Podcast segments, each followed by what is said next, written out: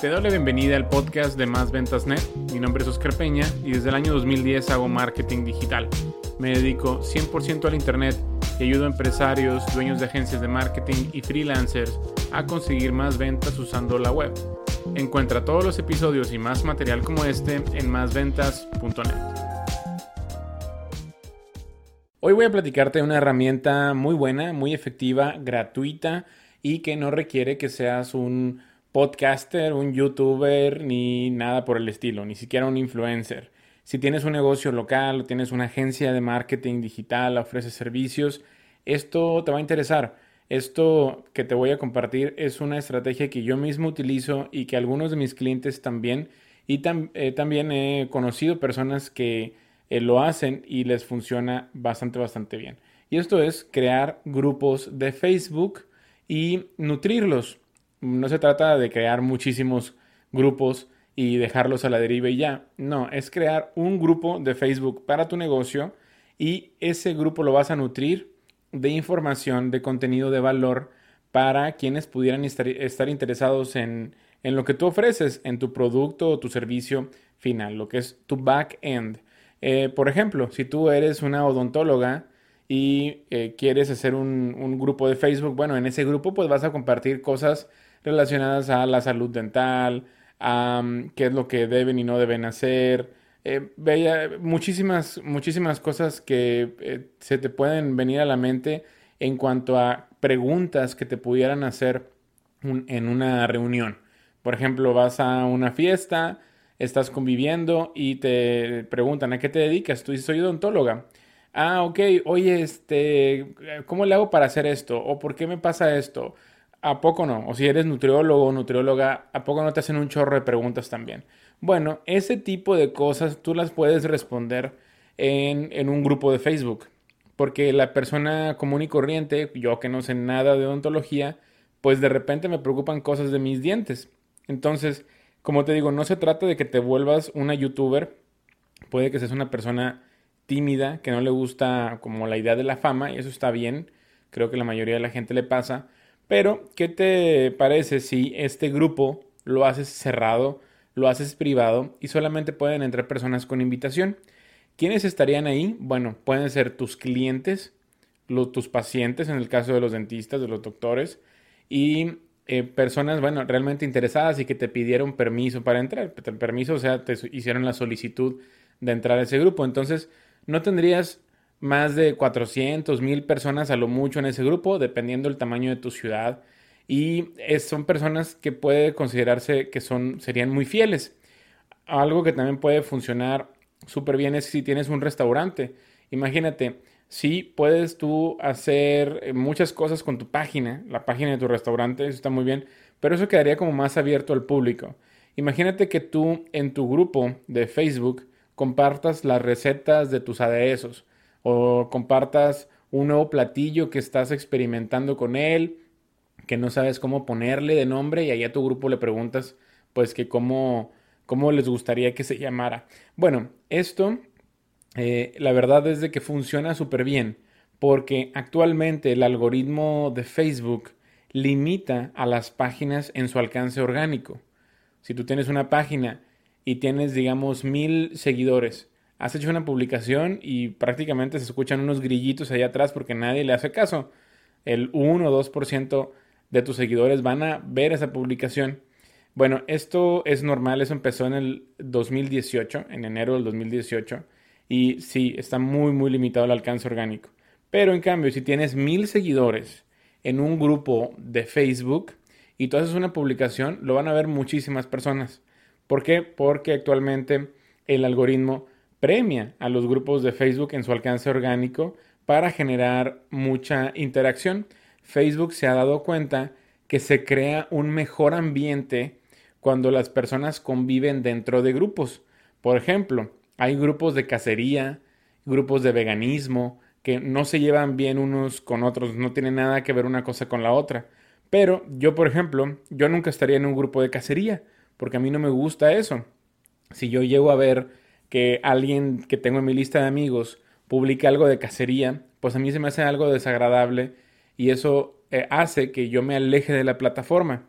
Bueno, En cambio, las personas que, que sí les gusta esa afición, bueno, pueden mejor hacer en un grupo, bueno, compartir sus cosas y eh, fotografías que, quieran. Y bueno, obviamente hay, hay reglas, ¿no? Que se, tienen que respetar. Pero genera menos polémica cuando el contenido está dentro de un grupo con personas que comparten los mismos intereses.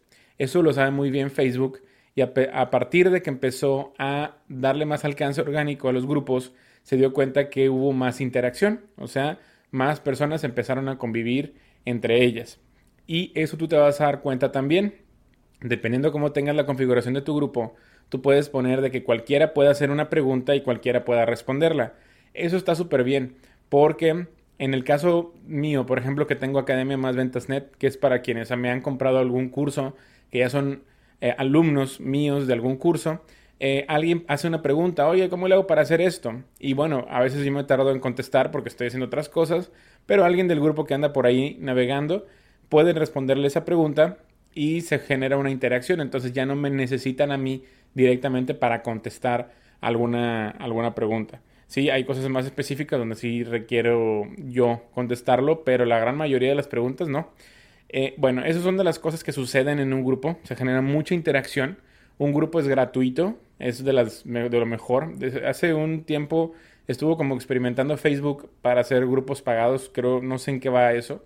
Ya, ya he dejado de escuchar sobre los grupos pagados. Es necesario que no, no pienses que solamente creando un grupo ya la hiciste, sino ese grupo lo tienes que ir alimentando.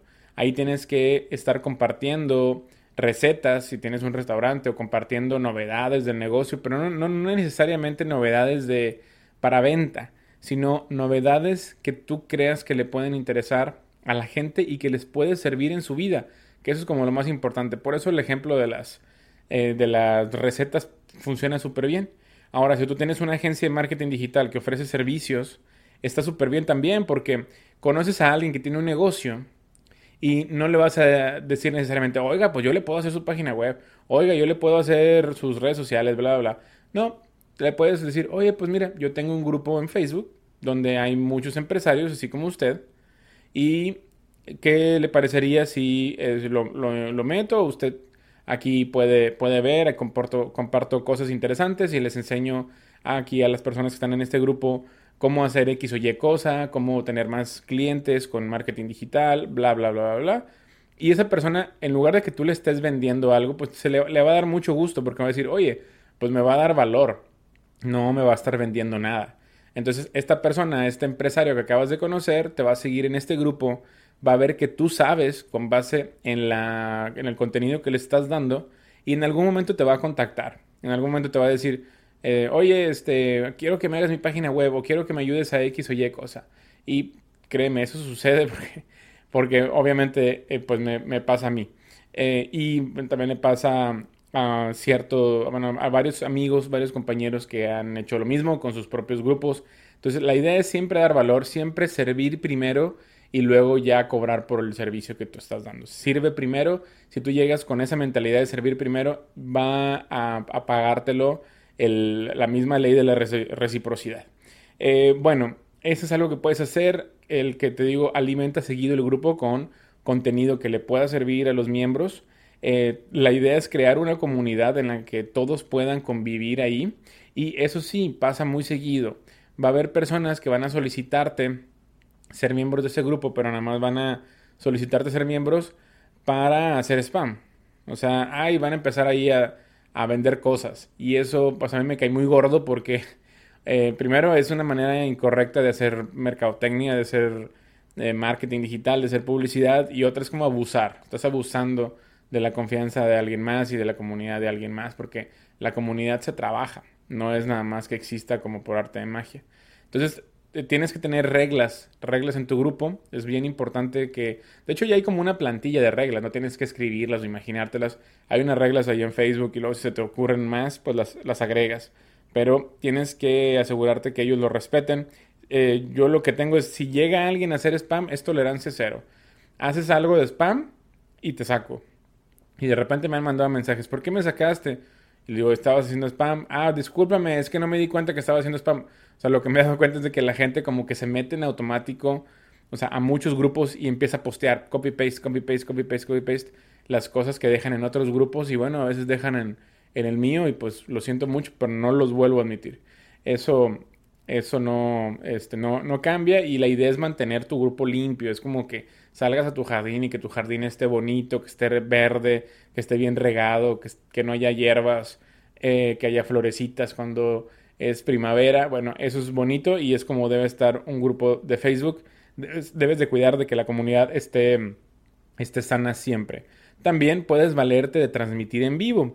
Por ejemplo, no sé, acabas de estrenar un anuncio luminoso en tu negocio. Ah, pues transmites en vivo. Ay, que pasas por la calle fulana de tal, aquí estamos y vas a ver este anuncio, es nuevo, ¿qué te parece? A ver, eh, déjame aquí en los comentarios del grupo, no sé qué, a ver qué te parece, no sé qué. Ahí puedes convivir muy bien. Cuando puedes hacer transmisiones en vivo, lo padre es de que transmites, convives con la gente en vivo y aparte dejas ahí guardado el video.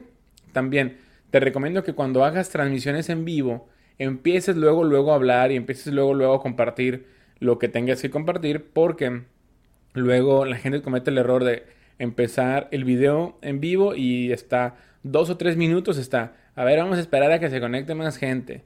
A ver, vamos a esperar y no sé qué. Oye, tienes dos o tres minutos ahí sin hablar, sin decir nada. Y ya cuando quieres grabar ese video, cuando quieres guardar ese video para que alguien más lo vea en el futuro, pues lo van a ver, pero van a esperar, van a ver que estás esperando durante esos tres minutos y se van a ir. Entonces tienes que empezar desde ya cuando hagas una transmisión en vivo. O sea, no te esperes a que se conecten más personas. Así, inténtelo de volada. Ahora, eh, también algo que puedes hacer es darles contenido exclusivo, darles contenido que no vas a compartir en ningún otro lado. Eso sí, por ejemplo, tienes cursos digitales si haces eh, marketing por internet, eh, que tienes una comunidad como también de alumnos, da contenido exclusivo a quienes estén en tu grupo, dales pues exclusividades, o sea, como novedades antes que nadie, eso también puede, te puede ir muy bien con tu grupo.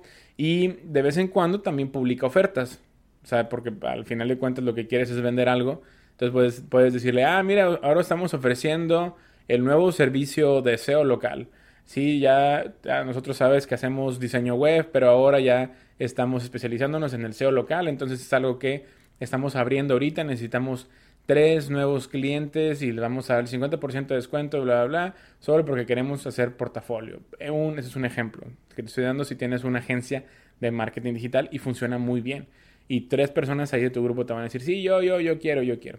Entonces, eh, o, más personas también a veces. Eh, esto que te estoy diciendo de crear un grupo en Facebook es bien poderoso, es bien valioso, es gratuito, da mucho valor a tu gente, es un ganar-ganar, todo el mundo sale ganando.